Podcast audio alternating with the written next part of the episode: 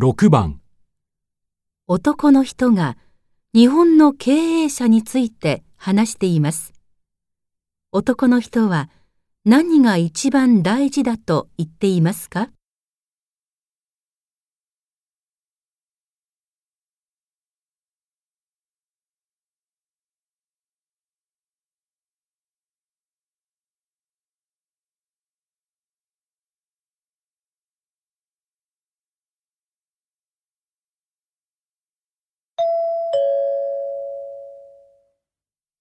日本の高度経済成長の時代を支えた経営者たちは世界的に有名な自動車メーカーの社長にしろ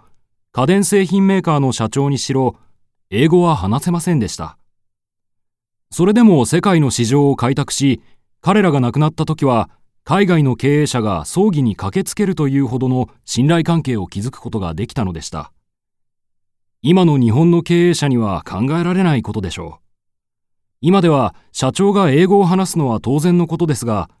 以前のような交渉力もなく、従って信頼関係も築けない。何が欠けているのかというと、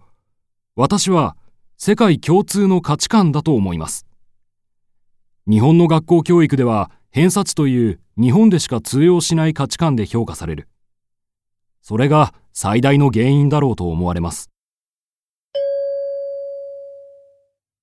男の人は何が一番大事だと言っていますか？